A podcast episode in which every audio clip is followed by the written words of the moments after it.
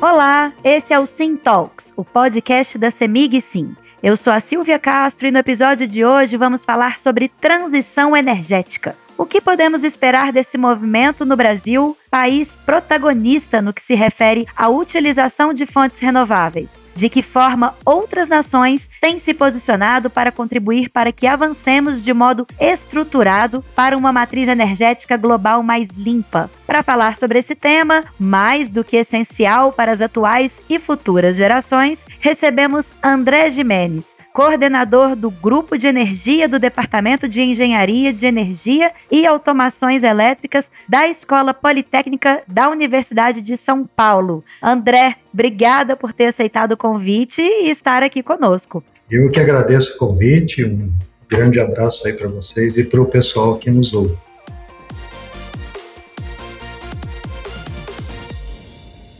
André, ainda que a nossa matriz energética seja mais renovável do que a matriz mundial, uma vez que a gente tem 48,4% de fontes renováveis frente a apenas 15% dessas fontes na matriz global, eu te pergunto, qual que é o maior gargalo para que a matriz nacional se torne ainda mais limpa com o aumento expressivo das fontes renováveis? Então, né, Silvia, a gente realmente está na, na vanguarda aí do uso das energias renováveis, né? O Brasil é um país de destaque, sem dúvida, mas há desafios, há gargalos, né? Talvez o maior gargalo seja justamente o setor de transportes. Né? O setor de transportes ele consome um terço de toda a energia do país. Desse setor, 50% é diesel para transportes de carga, veículos pesados, e a gente ainda não tem uma solução né, de transição tecnicamente viável, economicamente viável, para grandes cargas em grandes distâncias, que é o que o Brasil precisa. Então, esse é um grande desafio aí, é um gargalo. O Brasil está aí despontando, né? De acordo com a Wood Magazine, o Brasil tem potencial para ser o quinto maior mercado de energia solar do mundo. Existem metas a nível nacional para curto e longo prazo, com objetivos que o país seja, de fato, um dos líderes nessa transição energética? Olha, o Brasil ele já tem esse histórico favorável, né, de ser um país que, quando todo mundo estava aí queimando carvão, óleo combustível, petróleo, derivados, a gente já estava investindo em energias renováveis, né, com hidrelétricas, com o nosso etanol, né, que a gente não pode deixar de dizer, é um programa único no mundo e extremamente bem sucedido, né, então a gente está meio que na vanguarda mesmo. Hoje a gente está engrenando depois da Europa e depois ainda dos Estados Unidos em aderir a metas de carbono zero. Participo do Plano Estadual de Energia aqui em São Paulo. São Paulo, por exemplo, aderiu que vai reduzir as emissões de carbono até 2050 para zero. E está lançando agora, nesse mês, um plano de como fazer isso. Então, a gente espera que, ao longo do tempo, todos os estados e o próprio Brasil assumam mais firmemente alguma meta de redução de carbono. A gente está aqui falando dos países que têm o maior potencial. França e Estados Unidos são protagonistas aí na geração solar. Só o estado da Califórnia, por exemplo, é referência já na, na questão das fazendas solares, né, André? A gente pode afirmar que algumas particularidades climáticas impedem iniciativas mais globais, ou, por exemplo, que a tecnologia permite incentivos a fontes de energia renováveis independente desse fator? Essa questão das particularidades né, é o que tem guiado cada país a buscar a sua própria solução de transição energética. Né? Eu mencionei a cana de açúcar no Brasil com etanol, mas isso, por exemplo, não é uma solução num país frio, onde não dê para plantar cana. Então, cada país está puxando, digamos assim, a sardinha para o seu lado, naquela que é a sua melhor vocação, para conseguir uma energia renovável, para conseguir fazer a transição. E isso também envolve o clima, né? As energias renováveis, por exemplo, o sol depende de você não ter muitas chuvas. Então, por exemplo, no Brasil, o microclima da Amazônia não é bom para o solar, porque chove todo dia, por exemplo. Então, países com menos insolação, com muita chuva, com tempo muito nublado, não vão ter o mesmo potencial. Então, quando a gente falar de incentivos, a gente não pode generalizar, querer uma solução realmente genérica para todas as localidades. A gente tem que respeitar essas particularidades inclusive as climáticas, e buscar a melhor vocação de cada um. Então, eu acho assim que isso aí não é um impedimento, a tecnologia está evoluindo, está ficando mais eficiente, isso vai melhorando a viabilidade dela, mas no momento atual a gente tem que respeitar essas particularidades e buscar o que é melhor para cada um. O que cada um pode fornecer de melhor, né, André? Como que essa transição da matriz energética vem sendo conduzida aí em outros países, então, né? Você citou aí a questão dos países mais frios, de uma particularidade do norte do, do Brasil, né? Com a questão das chuvas tropicais. O que, que você tem visto aí em outros países em termos de transição energética? O ponto comum da transição energética para todos os países, isso parece ser uma verdade geral, é você eletrificar usos que hoje não são elétricos. Então, por exemplo, o caso que mais chama atenção é o dos automóveis, né, que são a diesel, são a gasolina, e está se buscando esse esforço para torná-los carros elétricos. Mas isso também se expande para, por exemplo, você trocar fornos e fogões a gás por fornos e fogões elétricos. O que está por detrás dessa aposta? É justamente o fato de que você pode limpar a matriz elétrica com geração renovável, coisa que não dá para fazer o motor a combustão ser totalmente renovável, embora o Brasil né, tenha o álcool, como eu disse. Então, esse é o ponto comum. Mas, para além disso, a gente vê aí que os Estados Unidos, por exemplo, ele usa é, geração elétrica a partir de geotermia, né, quer dizer, faz furos no manto da Terra, na crosta, e aproveita o calor do fundo da Terra, né, do manto terrestre, para gerar energia. É uma possibilidade que o Brasil não tem. Então, dentro daquelas particularidades, cada um está buscando o que tem de melhor. Para conseguir fazer a transição energética, a gente precisa lançar a mão de todas as possibilidades que a gente tem. Né? Não dá para desprezar uma ou outra porque é menos importante. Todas vão ter um papel importante nesse caminho. Você falou aí da questão de usar mais a energia elétrica, né? Além das fontes solar e eólica.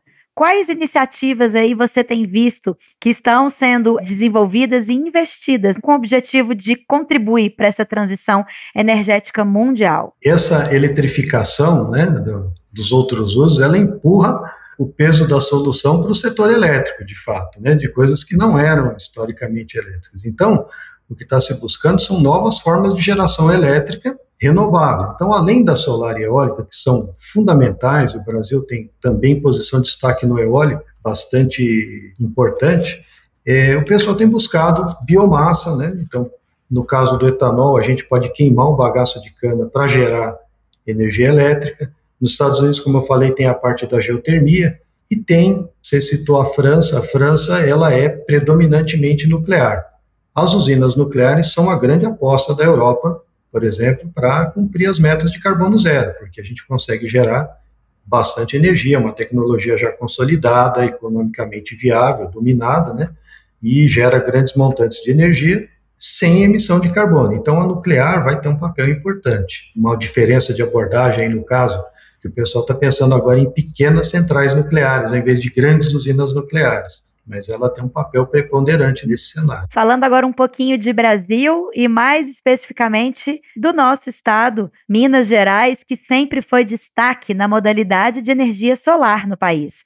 Minas sempre apoiou né, a questão da transição energética, tanto regional quanto nacional. Prova disso foi o prêmio concedido ao estado pela ONU, reconhecendo a atuação mineira em ações para mitigar os efeitos das mudanças climáticas e o incentivo ao desenvolvimento sustentável esse segmento de geração distribuída, que está inserida aí a modalidade de energia solar por assinatura e a geração própria de energia. Ela tem se consolidado entre os consumidores brasileiros. A gente poderia então afirmar que a geração distribuída tem um papel fundamental nesse processo de democratização para uma matriz cada vez mais limpa? Sem sombra de dúvida, né? A gente tem aí na geração distribuída a grande mola propulsora aí do, da geração solar fotovoltaica. Né? A gente está chegando já em quase 30 gigawatts de, de potência. São duas Itaipus de potência e mais um pouco, né? Então é uma coisa que cinco anos atrás eram impensáveis, né? Esses números, e a gente está com eles aí como realidade. E, e, foi sim a geração distribuída que permitiu isso. Então, esse tratamento da transição energética tem que acontecer a partir realmente da distribuição, de enxergar o consumidor. Ele vai gerar sua própria energia e ele também vai ter que ficar mais eficiente, né? Porque não faz sentido a gente fazer todo esse esforço para limpar a matriz e depois usar mão no uso final, né? Numa, numa lâmpada que não é a mais eficiente ou coisas desse tipo. Então, Isso traz aí uma série de desafios para o setor, evidentemente, né? É, o setor elétrico ele ficou sem mudanças estruturais aí praticamente desde que ele foi criado e agora ele tem uma série de desafios, o que é bastante empolgante aí para quem é do setor, para quem é da academia, para pesquisa e desenvolvimento. Né? Já que você está falando da questão dos desafios, como que você vê aí os próximos passos? A gente está aí chegando ao final de 2023. Como que você vê o mercado no próximo ano e também nos próximos anos? Tudo tem acontecido de forma muito rápida, mas também não é num próximo ano que tudo vai se resolver, né? É, o que a gente vê é que essas mudanças, elas são irreversíveis. Não é um modismo, não é algo que vai passar, é algo que vai se consolidar e vai, se, vai ampliar. Né? Nós tivemos aí um apagão recente, que o sistema parece que estava, não soube lidar bem com a geração intermitente eólica, coisas do tipo. Então, o setor vai ter que reaprender como gerenciar essas energias renováveis, né, que são intermitentes, o, o eólico é intermitente ao longo de 24 horas, o solar é ao longo das 12 horas que a gente tem sol, mas que pode entrar uma nuvem, pode entrar uma tempestade. Então, é uma série de desafios que não existiam. Não adianta negar, a gente vai lidar com eles. O setor precisa se preparar, precisa envolver a academia, os centros de pesquisa, fazer projetos de pesquisa e desenvolvimento, como já são feitos para se capacitar, para mudar os modelos, para mudar a forma de operar, né? Para mudar os requisitos de segurança, para lidar diferentemente do que sempre foi. Então, é um mercado muito promissor, a gente vai ter abertura de mercado ano que vem para o mercado livre. Então, além, de, além das mudanças tecnológicas e energéticas que a transição prevê, a gente ainda tem mudanças de mercado, né? mudanças de comercialização. São grandes desafios, como eu disse, isso é bastante empolgante. Eu acho que é a primeira vez, né, desde que o setor elétrico foi criado, que ele tem que lidar com tanta mudança em tão pouco tempo. André, me conta um pouco sobre a questão da eficiência energética. Aonde que ela entra aí na questão da transição para uma matriz mais sustentável e limpa? Então, você vê, ela tem um papel fundamental na transição energética. Né? Como eu disse, a gente não adianta a gente gerar de forma limpa ficar produzindo, buscando meios de ter uma produção energética cada vez mais limpa e depois pegar essa energia e desperdiçar num equipamento obsoleto ou num, numa maneira de usar que não seja muito racional, né? Então a gente precisa trabalhar junto com o consumidor, aí é no consumo, equipamentos mais eficientes, tecnologias melhores, né? E isso vai ter um papel fundamental na transição energética. O IEA, por exemplo, na Europa, prevê que só de eficiência energética eles vão ganhar mais que toda a geração eólica e solar juntas. Esse é um recurso que a gente não pode abrir mão de, de utilizar. Bom, André, eu só tenho a agradecer por esse bate-papo, por essas explicações e, e, boas perspectivas pela frente que você trouxe, né? A gente espera, né, que tenha aí bons desdobramentos aí para o setor energético como um todo, né? Quero agradecer também a você que ouviu o episódio. Continue acompanhando por aqui em nossos perfis e plataformas digitais conteúdos sobre tecnologia, energia e inovação. Gostou desse episódio? Siga o nosso perfil e lembre-se de classificar o nosso podcast com cinco estrelas. Até o nosso próximo encontro.